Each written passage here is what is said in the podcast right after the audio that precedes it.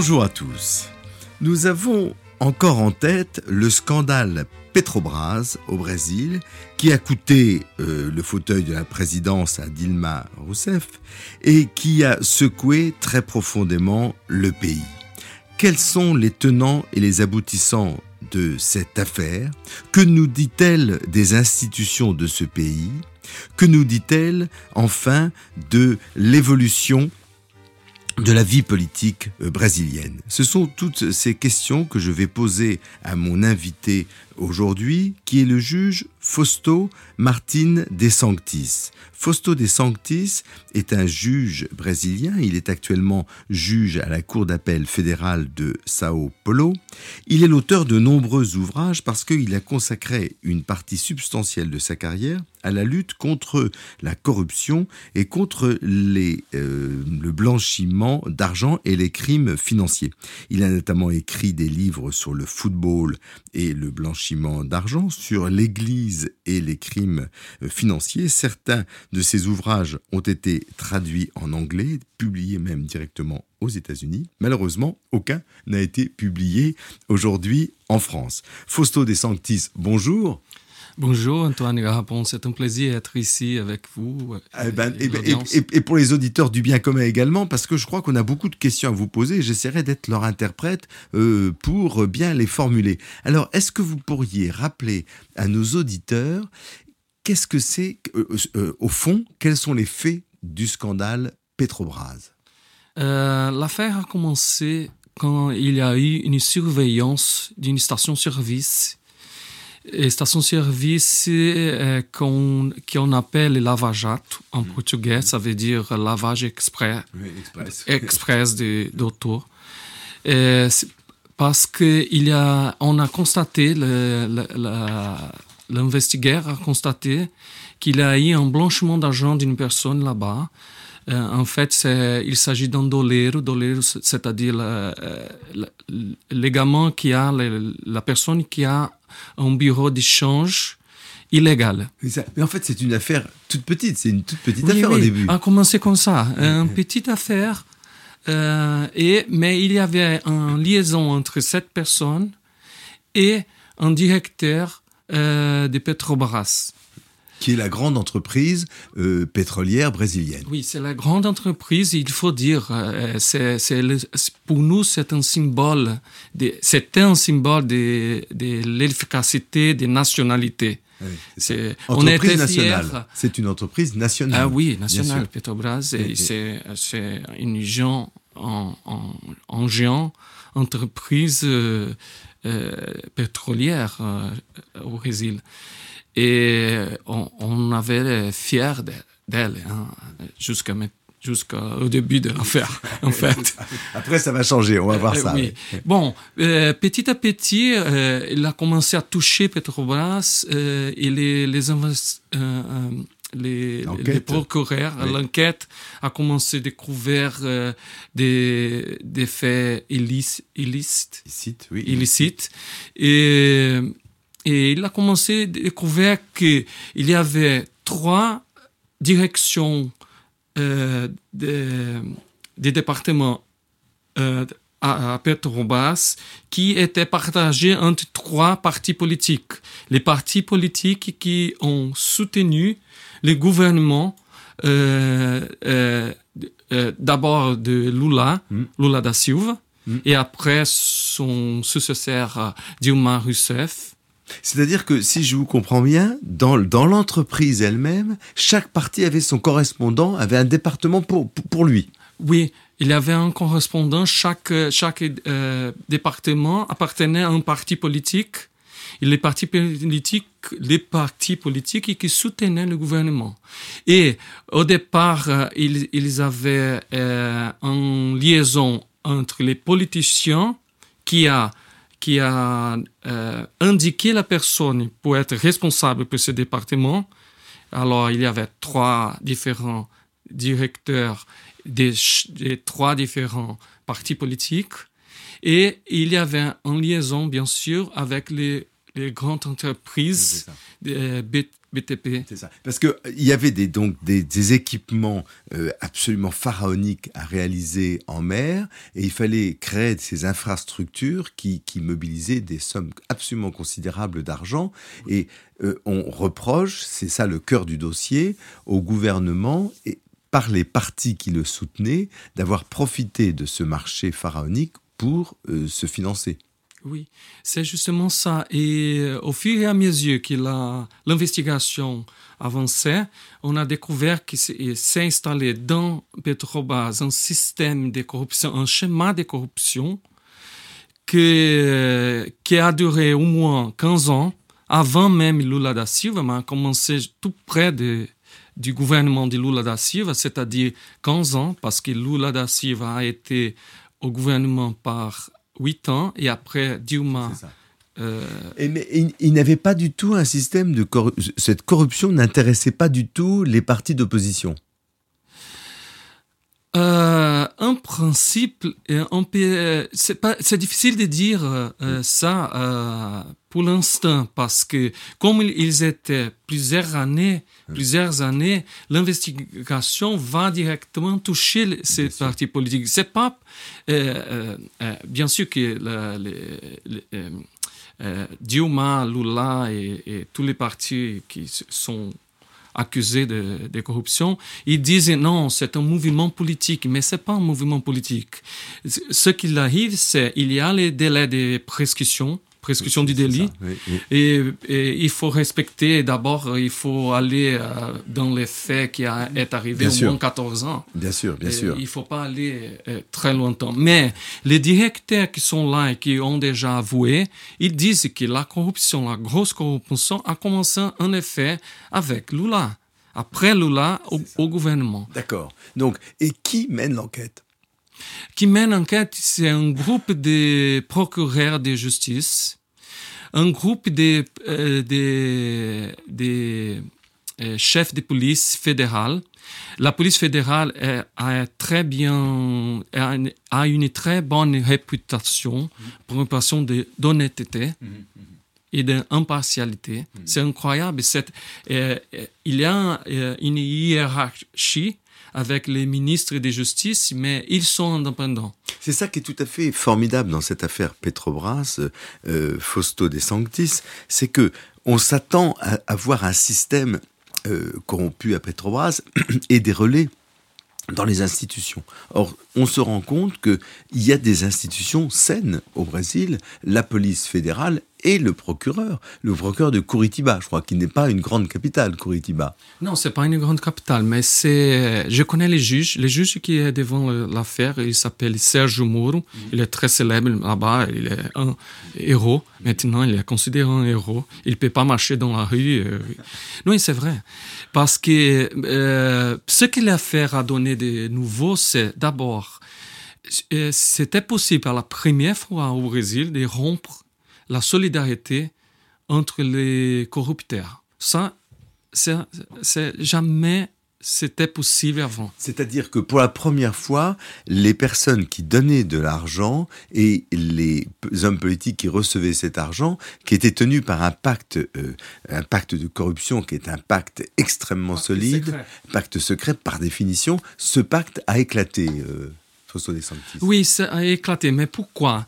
Euh, Il faut euh, dire aussi pourquoi ça a, abouti maintenant. Oui, c'est ça. Euh, en 2000, 2002, on a constaté au Brésil qu'il malgré on avait une loi de blanchiment d'argent, il n'y avait pas de cas de blanchiment d'argent. Et on a fait un grand meeting, une réunion à Brasilia, la capitale, pour discuter qu'est-ce qu'il arrive chez nous, que les cas, on ne voit pas des cas. Euh, on pourrait dire la même chose de la France, c'est une autre affaire. En France, on ne voit pas beaucoup de cas de corruption non plus. Bon, mais on continue sur le Brésil. On, on commençait à étudier, c'est la première mesure qu'on a décidé de faire, c'est spécialiser les tribunaux pour Ah oui. blanchiment d'argent. Ça, c'était les grands steps, les grands le, grand, le, marches. le grande marche, le grand étape. Oui. C'est ça. Et vous, êtes, vous étiez, vous, l'un des juges Oui. de, cette, de ce tribunal spécialisé en blanchi, dans la lutte contre le blanchiment d'argent. Je suis l'un des je suis le premier à São Paulo d'être un juge comme ça. C'était très très difficile au départ parce que toute euh, décision que j'ai prise, elle était, elle était frappée. euh, euh, en disant qu'elle était contre la Constitution, contre les droits euh, d'inculpé, euh, contre les principes de l'innocent. On pourrait faire rien. C'est ça.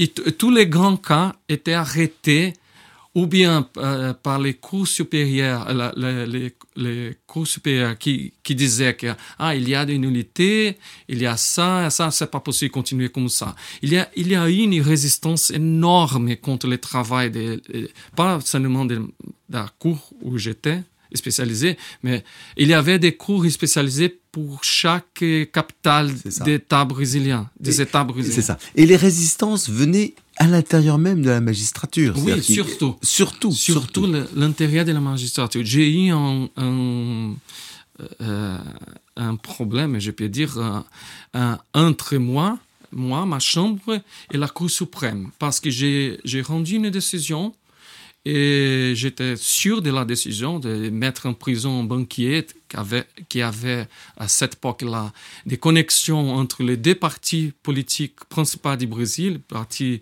des travailleurs et les partis euh, sociaux des démocraties, PSDB, brésilienne. Les deux, les- les- ils sont antagones. Mais cette personne-là que j'ai mis en prison, il y avait les liaisons avec les deux. Et ça, c'était l'enfer pour moi. Parce que vous retrouviez ce pacte de corruption dont vous parliez, Fausto de Sanctis, c'est-à-dire cette union sacrée, on dirait en français, Oui. union sacrée de la droite et de la gauche pour se tenir, pour se solidariser devant les juges qui sont un peu trop curieux. Mhm. Et aussi, les, les cours supérieurs, ils n'étaient pas préparés comme les juges en première instance, parce que on n'a pas simplement créé les, les tribunaux spécialisés. On a créé tout un, euh, des instituts. On a étudié, il y a, il y a en fait la stratégie nationale contre la corruption et le blanchiment d'argent. C'est à partir de cette stratégie que c'était les grands euh, mouvements pour réfléchir le système, on a créé les tribunaux, on a créé une nouvelle loi de blanchiment d'argent sans les délits précédents. Euh, euh, euh, on a créé la nouvelle loi des crimes organisés pour donner des méthodes et pour légitimer les méthodes pour, comme, comme la collaboration euh, primée. C'est ça. Et c'est ça qu'on utilise beaucoup. au- Co- co- collaboration primée, c'est-à-dire collaboration euh, rémunérée. Non, non, non, non. non euh, quand l'inculpé il dit, je vais avouer, Ah oui, je vais collaborer, C'est ça, donner- voilà. Très bien. Euh, Très bien. Alors, on, on peut la, la rédu- euh, avoir la Euh, réduction euh, de la peine. ça. Alors c'est très important ce que vous dites, euh, euh, Fausto De Sanctis, parce que vous dites ça dans la France de 2016, euh, de fin octobre 2016, et c'est précisément un moment où nous sommes en train de nous-mêmes passer une loi en France, dite la loi Sapin 2, pour lutter plus efficacement euh, contre la corruption. Si je devais comparer la situation française avec la situation brésilienne, je dirais que on est à la situation, la même situation que vous, il y a quelques quelques quelques années. Et, ce que je trouve très intéressant dans l'expérience brésilienne, c'est que vous avez commencé par créer des tribunaux spécialisés. Ça, nous l'avons fait. Nous l'avons fait d'ailleurs depuis depuis décembre 2014. Euh, C'est c'est ça, marche. Et ça marche pas si mal que ça. Mais vous avez aussi créé des instituts pour réfléchir, pour documenter, pour former euh, ces juridictions et qui Pour étaient rompre les secrets. et pour rompre le secret et qui étaient eh ben oui et qui étaient mieux formés que ne l'étaient les cours supérieures et voire la cour constitutionnelle. Oui, c'est justement ça. Et euh, il faut dire une chose, j'ai déjà fait ça avant de- euh, de- d'existence d'une loi es- euh, euh, spéciale de Ça. collaboration privée. Vous, vous aviez vous-même commencé pour- ce travail de collaboration, Oui, de coopération. Oui, c'est de coopération avec les inculpés, mais ils avaient peur. Euh, c'est pas la pratique commune de- du système et c'est pour ça. Au début, euh, ça euh, marché bien. Il, il, y a eu beaucoup de cas qui ont été révélés, mais les cours supérieurs disaient non, c'est pas possible, ça n'existe pas chez nous, mais c'est pas interdit. Bien sûr. La personne de collaborer avec la justice. Bien sûr. Est-ce que vous seriez d'accord pour dire, parce que c'est un peu le constat que nous dressons en France, euh, Fausto De Sanctis, est-ce que vous seriez d'accord pour dire que dans ce type d'affaires, les, les forces traditionnelles de la police, avec les moyens d'enquête du Code de procédure pénale, ne sont pas à la hauteur, sont insuffisants, sont des crimes trop complexes, trop massifs, euh, euh, trop étendus pour pouvoir être dévoilés par une enquête ordinaire. Oui, bien sûr. Euh, j'ai appartient à une étude à World Bank, la Banque mondiale, et on a étudié la corruption collusive je sais pas dire en français collusive. Oui, ben on, dit, dit pas, mais c'est très expressif, c'est ça. Macro-corruption. Euh, et pour, pour, pour découvrir la macro-corruption, il faut des, des instituts qui sont un peu, euh, comment c'est, osés. Euh, c'est-à-dire euh, il faut toucher un peu, un peu avec les, les droits de l'homme, mm. mais euh, le difficile, c'est être au milieu entre la protection des droits de, l'homme et la nécessité de découvrir des, des, des crimes qui sont vraiment euh, euh, euh, préjudiciel pour l'État comme démocratie. Bien sûr. Alors ça veut dire que vous introduisez une distinction euh, très intéressante également entre la macro-corruption, la grande corruption, et la corruption mineure, celle d'un élu local qui, touche de l'argent. Mais alors ce que vous nous dites, Fausto des Sanctis, le juge des Sanctis, nous dit qu'il faut en rabattre un petit peu des garanties des droits de l'homme. Sans ça, on s'en sort pas on dit au Brésil, on fait des, des on conforme les instituts d'une façon qui ne frappe pas les droits de l'homme. Euh, c'est-à-dire, euh, il faut protéger l'innocence, les contradictoires, euh, les droits de défense, mais aussi il faut il faut aussi protéger la société. Il faut découvrir les crimes parce que euh, j'habite dans un pays qui la violence est grande. Et il y a euh, la corruption partout, pas simplement Petrobras. Petrobras, c'est simplement un iceberg. Et, et ce qui est intéressant de dire, c'est à partir de Petrobras, on commence à discuter nos habitudes, nos habitudes de la vie ordinaire. Et, et, je dis pas moi hein, comme citoyen, j'ai commencé à voir euh, plusieurs personnes qui ont parlé de ça à, l'internet. On parle au taxi, ils commencent à dire ah non ça c'est pas correct de faire euh, des petites petite habitude, que ça donne la grande corruption à la fin. C'est-à-dire que finalement, l'affaire Petrobras, c'est pour ça qu'elle est aussi importante dans l'histoire du Brésil, c'est qu'elle a, elle a initié une sorte de révolution culturelle. C'est-à-dire de révolution culturelle où tout d'un coup, euh, la, corruption qui se nourrissait du non-dit, des non-dits, la corruption devient, une, euh, devient un thème public et, les gens prennent conscience de ce que dans leur vie quotidienne, quand, euh, dans, les petits gestes. Ah, c'est très intéressant euh, ce que vous avez dit parce que j'ai l'habitude de dire une chose, qui est la jurisprudence, elle reflète la culture d'un pays. D'un pays quand on voit les, la définition de cultus en grec, c'est-à-dire adorer le sol, adorer l'endroit où on a. Alors, la jurisprudence est conditionnée par la culture et la géographie. Et pour changer la jurisprudence d'une façon de ponctuer les bonnes valeurs, il faut changer la culture. Il faut changer le sol. Et, et, maintenant, on a dans un, comment on dit, une croisée des chemins. C'est ça, ça. Il faut, c'est l'occasion de définir qu'est-ce qu'on veut pour l'avenir chez nous. Et donc, donc, dans le fond, vous en parlez de termes assez positifs de la de l'affaire Petrobras. Vous pensez que cette affaire qui a été très douloureuse pour le Brésil, euh, elle a quelque chose de bon? Elle a quelque chose de bon parce que c'est la première fois que les institutions frappent la corruption là, d'une façon définitive. Et aussi, euh, il commence à avoir des reflets sociaux par rapport aux habitudes des personnes. Euh, et, ah, une chose qui est très intéressante, c'est que les faits sont tellement effrayants qui, qui a déterminé la jurisprudence. Alors, euh, la jurisprudence, euh, au départ, on disait que la collaboration primée était contre la Constitution. Maintenant, c'est impossible de dire, euh, parce que la Suprême Cour a dit non, il faut faire ça. parce qu'il n'a pas le temps pour réfléchir pour la défense, de construire les théories contre l'Institut collaboration premier. Primée. La, collaboration tout court, en français on dit la, coopération ah. avec les autorités. Ah, parce qu'on dit chez nous primé. Et bon, c'est pas, c'est un changement culturel, j'espère. Hein. Je, je, crois que l'affaire Petrobras, c'est un espoir au Brésil, encore. J'espère que c'est pas un mouvement politique et que, que, ça va, va renforcer les institutions par l'avenir euh, définitivement.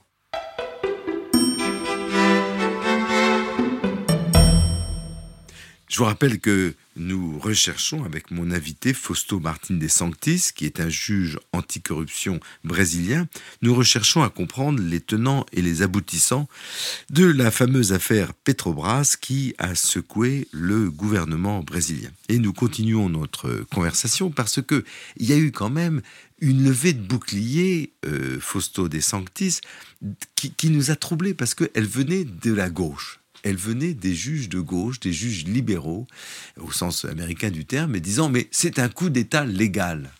Euh, vous semblez pas partager ce point de vue, vous, Fausto de Sanctis? Non, je ne suis pas d'accord avec ça. Je crois que c'est une. Comment on dit C'est ce qui a resté pour la défense c'est pas un coup d'État parce que euh, quand on lit et étudie notre Constitution, il a prévu la destitution du président de la République quand il y a un délit, un délit euh, politique ou bien criminel. Euh, ce qui est arrivé avec Dioma, c'était qu'elle a, elle a violé la loi du budget en faisant des déclarations qui étaient mensongères. Oui, étaient mensongères euh, et aussi euh, euh, les gouvernements, ils peuvent obtenir de, de l'argent des banques publiques pour deux, trois mois. Mais il faut les rendre après deux, trois mois. Ce qu'elle a fait, elle a pris de l'argent des banques publiques, ils n'ont pas rendu l'argent euh, des banques publiques. C'est-à-dire, ça, c'est un délit au Brésil. Quand on voit les codes criminels, il y a un délit comme ça. Parce que, c'est-à-dire, euh, les banques publiques, c'est pas pour donner l'argent pour le gouvernement. C'est ça. C'est ça. Parce qu'elle a promis qu'elle va rendre l'argent à l'avenir, mais c'est pas. Elle, n'a jamais fait. Pour, pour l'occasion, pour, pour, pour, si, euh, si vous avez besoin d'un de, paiement rapidement, le gouvernement peut faire légalement un, un, après, après un emprunt, un, emprunt. Emprunt de, des banques. Mais c'est pour deux, trois, quatre mois, pas plus qu'un an. C'est ça. Mais, mais ça n'avait pas de lien avec l'affaire Petrobras, et pourtant ça avait un lien avec l'affaire Petrobras. Euh, euh, non, non directement, il n'y a pas ça. Mais bien sûr, euh, derrière tout ça, il y avait un, un lien parce que, en effet, aucun fait lié à Petrobras, on a découvert découvert par rapport à Dilma Rousseff, sauf qu'elle était président du conseil de Petrobras entre 2003 et 2005, euh, qui tout est passé dans, en, ce moment-là aussi des corruptions. Et, et, elle a dit qu'elle ne savait jamais que c'est impossible de croire ça maintenant chez nous parce que on, on, commence à voir aussi des, euh, des faits qui implique aussi Lula, parce qu'il a reçu un triplex, un appartement très luxueux devant la plage à Guarujá. Mm. Guarujá, c'est une ville sur la mer de São Paulo. Oui, et puis elle était directrice de cabinet de Lula. C'est-à-dire que non ah, seulement elle a été ministre de l'énergie, euh, directrice de cabinet de Lula, et puis euh, présidente du conseil d'administration de Petrobras. Et elle était concentratrice, vous dites en français de, euh, tout, tout, passait tout par, passait par elle, c'est ça. Elle, elle, faisait pas des délégations. Ah oui, ah oui, c'est ça. Elle, elle, voulait garder les choses en main. Ah oui, et, c'était, euh, on, sait bien qu'il est. Euh, je, ah, je dois faire en parenthèse. Mm. Je suis pas politique. Je suis juge. Je n'ai jamais euh, voulu être politicien, rien à voir avec ça. J'ai dit ce qu'on on voit. Maintenant, c'est impossible de, de nier. Parce qu'il y a déjà, il faut dire, il y a 118 condamnés déjà. Dans l'affaire Petrobras. De l'affaire Petrobras. Des 143 accusés. 77 personnes qui sont été euh, mises en prison de, euh, préventif et 70 collaborations. C'est ça, des gens qui ont collaboré, coopéré avec les autorités publiques. Mais ah, il faut aussi une chose dire, c'est une particulière, euh, c'est unique du système brésilien. Il y a, les politiciens vont être jugés par les suprêmes cours. C'est ça qu'on Directement. directement. C'est ça qu'on discute maintenant. Parce que les juges de première instance, Serge Moro, d'État du Paraná, il a jugé les politiciens qui sont plus politiciens. Il a jugé les entrepreneurs. Il a jugé des businessmen. Euh, et des personnes euh, diverses. En français, on dirait des seconds couteaux. Ouais, second couteau. Mais les politiciens eux-mêmes doivent être jugés par les suprêmes cours. Ça, c'est, on dit que c'est un privilège inacceptable. On veut plus ça. J'étais les premières personnes qui a commencé à critiquer ça il y a huit ans parce que je sais que c'est injuste, parce que la Cour suprême, n'a pas les, la vocation pour, pour juger comme et comment on explique ce privilège de juridiction que les, les hommes politiques d'un certain rang ne peuvent être jugés que par la Cour suprême Normalement, il y a des pays, je ne sais pas en France, qui il y a les, les ah. jugements privilégiés pour les présidents. C'est ça. Alors en France, on a un système qui est très peu satisfaisant également. C'est pour ça que les auditeurs auront compris que la comparaison avec le Brésil n'est pas forcément l'avantage de la France. Alors en France, on a ce qu'on appelle une Cour de justice de la République, qui est une instance qui est à moitié qui est composée pour moitié euh, de parlementaires, pour moitié de magistrats professionnels. Et elle n'a pas montré, c'est le moins qu'on puisse dire, dans l'affaire Pasqua, une très grande audace pour juger les affaires de corruption. En fait, elle s'est montrée extrêmement complaisante à l'égard à l'égard des, hommes politiques. Donc, c'est un système, le système français n'est pas un système satisfaisant. Revenons au Brésil. On dit qu'historiquement, la Cour suprême a beaucoup plus protégé les politiciens qui ont commis un délit qui a jugé les politiciens. Et c'est pour ça qu'on discute ça. Et si d'une part on a 118 condamnations et, l'affaire est, en train de se faire encore, c'est pas fini. D'autre part, la Cour suprême vient d'accepter euh, l'accusation. C'est intéressant parce que euh, si on revient au début de notre conversation, vous nous disiez que dans le fond, la, hiérarchie judiciaire brésilienne avait, met un certain temps à comprendre l'importance des affaires de corruption, on voit aujourd'hui qu'elle était mise sous pression par les juges de base dont, vous faites partie. Et aujourd'hui, la Cour suprême brésilienne, elle est sous pression, sous pression de, d'être à la hauteur des jugements qui sont déjà intervenus dans l'affaire Petrobras. Oui, c'est justement, elle est sous pression. Et c'est ça qu'on discute. Et ce qui étonne maintenant, c'est qu'il y a un mouvement pour changer les lois qui marchent, qui marchent bien contre la corruption. Et il y a un, projet de loi pour euh, créer, euh, pour changer la loi des abus d'autorité. Et c'est très bizarre parce que euh, dans l'article, il veut inclure que l'interprétation du juge peut être un délit si ça viole les droits de l'homme. C'est très général.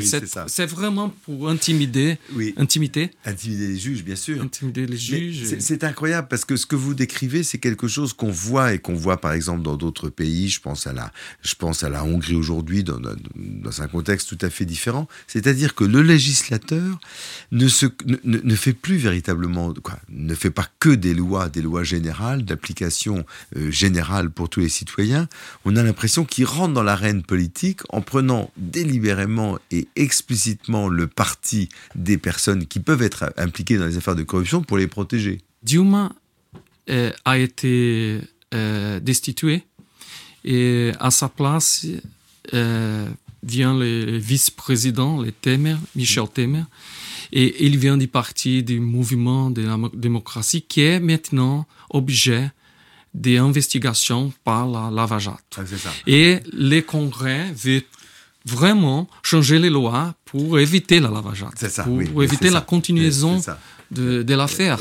Et, ça, c'est la guerre maintenant, parce qu'il y a toujours les associations des juges pour supporter les juges de première instance, pas seulement Serge Moll, il y a des autres juges qui commencent à avoir des, des, des affaires euh, euh, euh, liées direct ou, ou indirectement à Petro- Petrobras. Et il y a des agressions contre les juges euh, souvent par rapport les sénateurs, les députés, les gouvernements dans un sens parce que le gouvernement veut se faire ah je vais pas toucher à ça mais en fait il est incommodé avec tout ça. C'est-à-dire qu'en fait, cette affaire de corruption et le fait que les juges maintenant prennent en, euh, prennent en charge l'accusation et des enquêtes de manière très sérieuse et très efficace euh, euh, fait que la, la classe politique réagit et réagit en attaquant les juges, en les attaquant dans le discours politique, en les attaquant aussi par des lois extrêmement, extrêmement euh, euh, intimidantes ou sévères ou menaçantes pour les juges. Mais dans, dans, cette affaire-là, euh, Fausto De Sanctis, qu'est-ce que, où est-ce que vous situez l'opinion publique brésilienne? Ah, L'opinion publique, la plupart, la, je crois que au moins, au moins 70% supportent l'opération, l'affaire Lavajat, parce que on voit, c'est impossible de, euh, dénier, dénier les faits, parce que ils sont là. Euh, cette semaine, il a eu le- les, les pères de, des propriétaires, propriétaires de Odebrecht, l'un des plus grands euh, euh, BTP, Oui, entreprise du BTP. oui, entreprise du BTP. Euh, il, a, il a commencé à parler et dire qu'il il y avait vraiment des, des bénéfices au, pa- au, au- au ex-président euh, Lula. Maintenant, c'est tout un système. Et quand les gens parlent qu'il y a euh, un mouv- mouvement de golpe d'État, de coup d'État, C'est ça. Un coup d'État légal, ils euh, disent. coup d'État légal, les coups d'État légal des juges de première instance, des procureurs, de la police, de la Cour d'appel fédérale, de la Cour supérieure et de la Cour suprême. Impossible d'avoir un coup d'État légal bien comme sûr. cela. Bien sûr. Alors, vous insistiez au début, c'était une de vos premières phrases, euh, Fausto De Sanctis. Vous avez insisté sur l'idée que à Petrobras, c'est ce qui était nouveau, c'est qu'il ne s'agissait pas d'une malversation par un, par un homme euh, peu scrupuleux, par un homme politique véreux ou par un homme d'affaires euh, qui voulait acheter un homme politique. Il s'agissait d'un véritable système. Il s'agissait d'un véritable système de corruption. Et c'est ça d'ailleurs qui est particulièrement euh, difficile à, déjouer, c'est que euh, ce système euh, fonctionnait et, il n'était pas, il n'était pas, comment dirais-je, découvert. On n'avait pas découvert le, le- le poteau rose. Aujourd'hui, euh, le, gouvernement a changé. Ça a été une crise politique majeure pour le Brésil. Comment vous voyez l'avenir, euh, Fausto De Sanctis? Comment vous voyez l'avenir en ce qui concerne la lutte contre la corruption, bien entendu, mais aussi en ce qui concerne le, euh, comment dirais-je, la stabilité ou la stabilisation des institutions publiques brésiliennes, juridiques et politiques? J'ai l'habitude de dire qu'on ne peut pas être, euh, quand on est malade, quand on ne peut pas être euh, curé, Oui, soigner, soigner. soigné, sans, sans aller au fond de, de il y a une expression en portugais, oui. excusez-moi. Oui. Mais il faut faire le diagnostic, il faut, faut aller. Yeah, il faut aller, euh, yeah, il faut souffrir. C'est euh, ça. euh, C'est ça, ça que j'ai dit. Il faut pas protéger les entreprises. Il faut maintenant aller au fond. Il faut euh, euh, mettre en prison ceux qui ont commis des, des crimes. Et ceux qui ont collaboré ont, ont réduit la peine, c'est le système. Et à partir de ça, on, on doit construire un, un nouveau État, une nouvelle société organisée euh, euh, sur des bonnes valeurs ou meilleures valeurs ça. maintenant. Mais bien sûr, Lavajato a, a, a détourné l'économie. L'économie co- a commencé à détourner, bien sûr, avec la, euh, la manque de planification du gouvernement, parce que euh, on- notre économie était basée sur les commodities qui ont été exportées en Chine Et après, la crise en Chine a commencé à détourner l'économie brésilienne. Et après, Lava Jato, c'était une bombe au gouvernement. Est-ce que c'est absolument par hasard que Lava Jato arrive au moment où l'économie brésilienne est en, est en difficulté? Pour le dire autrement, il y a des spécialistes, des sociologues qui sont spécialistes des scandales, euh, de la scandalologie, je ne sais pas comment dire, scandalogie, euh, et ils disent que euh, ils ont remarqué que quand les scandales surviennent, c'est toujours le signe qu'une société est en profonde mutation. C'est-à-dire, c'est le signe qu'une société, par exemple, les élites sont en train de sociologiquement changer. Euh, l'affaire Profumo en Angleterre, les plus anciens auditeurs s'en souviendront, l'affaire Profumo, du nom de ce ministre de la Défense britannique qui avait eu une relation avec une, espionne soviétique, euh, bon, c'est un immense scandale en Angleterre, c'était le signe qu'une certaine catégorie d'hommes politiques anglais euh, devaient quitter la scène et que de nouveaux hommes politiques comme Margaret Thatcher ou comme John Major, c'est-à-dire beaucoup plus populaires, beaucoup plus middle class, venaient aux est-ce que vous avez le sentiment aussi qu'au Brésil, sociologiquement, l'affaire Petrobras va renouveler la classe politique brésilienne? J'espère, mais euh, il faut dire une chose que euh, grâce, grâce à une économie qui n'est pas bonne, que Lava Jato il se passe. Parce que quand on a une économie, euh, Bien sûr.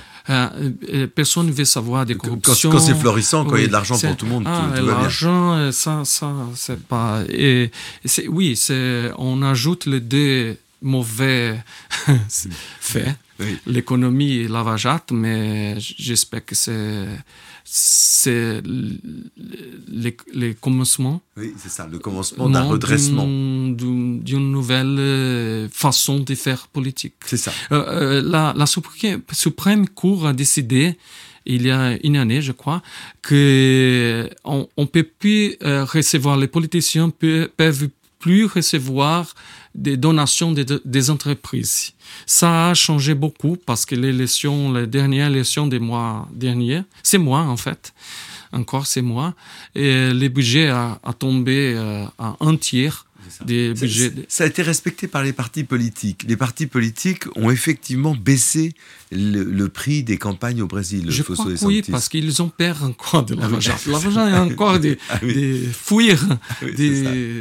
C'est ça. Donc finalement, il y a quelque chose, de, quelque chose de vertueux. Et en ce qui concerne la classe politique, le personnel politique, vous, vous voyez, vous apercevez déjà euh, ce changement dans le type d'homme politique ou bien est-ce que ce sont toujours des vieux classiques de la politique euh, euh, Fausto De Je crois qu'il commence à changer. Par exemple, le maire de São Paulo qui a gagné maintenant, c'était euh, il avait 3% au début du mois et après 15, 15 jours, il a gagné l'élection parce qu'il a eu plus que 50%. Et quand vous expliquez ce succès Parce qu'il est nouveau, il disait, je ne suis pas politicien, je, je suis un, manager mmh, mmh. d'une entreprise et je vais euh, euh, faire de l'État un, je vais gérer l'État comme une entreprise. Exactement. Et il a gagné l'espace à cause de cela. Je sais pas, je crois qu'il y a, au moins, il y a un mouvement pour changer un peu les, les classiques politiques politique. Eh bien, écoutez, euh, Fausto euh, Martin Desantis, merci beaucoup. Merci de vous être arrêté par le micro du bien commun Amicus Radio euh, pour nous expliquer les tenants et les aboutissants de cette crise brésilienne. On voit à quel point elle est, elle est intéressante pour la France, encore une fois, de 2016, où nous nous posons exactement les mêmes questions. Nous n'avons pas notre notre scandale Petrobras, mais nous avons notre loi euh, Sapin. Une question que, que je n'ai pas eu le temps de vous poser, peut-être juste un mot. Vous, voyagez souvent aux États-Unis, Fausto euh, des Sanctis. Est-ce qu'il y a eu une influence américaine du modèle de la lutte américaine pour le, le scandale Petrobras? Peut-être la collaboration L'Institut ah de collaboration, c'est une influence américaine. Ça. Eh bien, merci beaucoup. Je vous rappelle que euh, vous écoutez euh, Amicus euh, Radio et cette émission a été préparée par Léa de Lyon avec à la technique Arnaud Dumanois. Vous trouverez toutes les références sur notre site internet amicusradio.net à la page de l'émission Le Bien commun et notamment les livres pour ceux qui ont le bonheur de lire le portugais ou de lire l'anglais les livres de notre invité d'aujourd'hui, euh, Fausto Martin de Sanctis, sur, euh, la, les crimes financiers et la corruption au Brésil.